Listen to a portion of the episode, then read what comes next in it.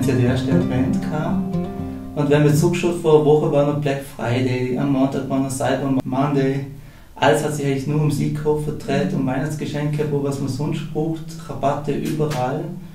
Ist es da von diesem Einkaufswahn nicht bisschen viel verlangt, dass man dann jetzt auf einmal auf besinnlich schalten muss und ist es nicht irgendwo nur ein Begriff, den viele eigentlich gar nicht mal wirklich kennen?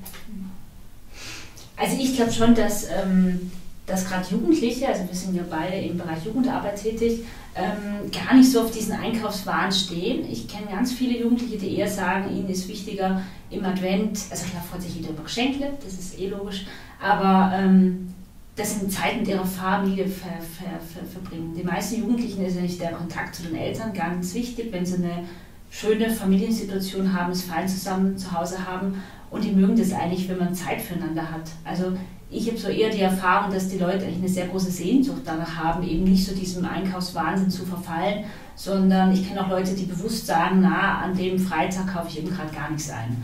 Oder ähm, so Kampagnen haben wie ähm, ähm, dass man eher sagt, ähm, man benutzt, also dass es so eine Kleidertauschbörse gibt oder so. Also ich habe oft die Erfahrung, dass wenn ich mit, mit Jugendlichen über so Themen rede, auch über Ökologie oder ähm, Sachen vor Ort zu kaufen oder so und auch wenn man so diese ganze Klimasache sieht oder so, dass sich da nicht Jugendliche und junge Erwachsene sehr für, für engagieren, für so Themen und eher wirklich bewusst auch viele sagen, nee, sie wollen das gar nicht so unterstützen, diesen ganzen Rummel. Und daher finde ich, passt der Advent super dazu. Also einfach zu dieser besinnlichen Zeit wieder ein bisschen ruhig kommen und eben gerade im Gegentrend eigentlich zu diesem Kaufrausch.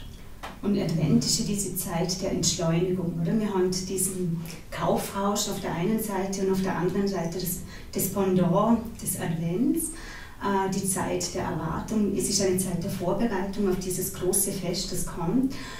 Und dort ist es wichtig, dass man auch Besinnung äh, einübt, oder? dass man zur Ruhe kommt, dass man sich Zeit nimmt, dass man sieht, ich suche mal einen Ort, wo ich äh, mir diese Zeit für mich nehme, dass ich still höre, dass ich nachdenken kann über das, was überhaupt wesentlich ist im Leben. Oder? Wenn wir schauen, ist der Konsum das Wesentliche oder ist was anderes das Wesentliche im Leben? Sind es die Beziehungen, die ich habe, die Freundschaften, die ich habe, das Getragensein, ist es unter Glaube, wo mich dreht? Hm. Haben Jugendliche überhaupt noch Zeit für Besinnlichkeit? Also ich glaube, sie haben schon einen großen Druck. Also das erlebe ich schon sehr viel, dass auch gerade Jugendliche ähm, von der Schule her einen großen Druck haben, auch versuchen so einen super Lebenslauf zu planen, ein Stück weit mit vielen Seminaren und Zusatztools. Das ist einem, einem, einem einfach weil, weil sie merken, man muss was leisten. Wir sind eindeutig in einer Leistungsgesellschaft.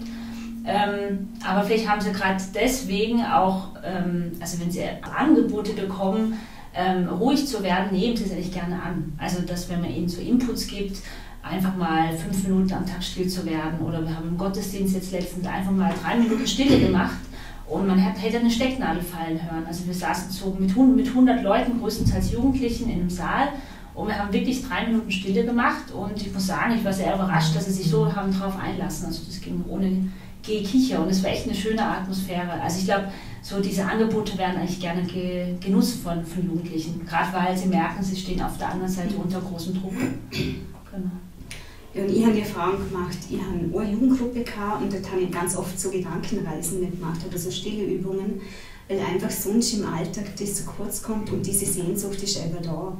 Und das, was wir auch vermitteln müssen, möchten, ist das, du bist angenommen, so wie du bist, äh, vor deiner Leistung, oder? Das, die Leistung ist etwas, wo in unserer Konsumgesellschaft zählt, aber äh, ein christlicher Wert ist, du bist so toll, wie du bist, oder? Du bist so angenommen mit all deinen Macken, mit all deinen Fehlern.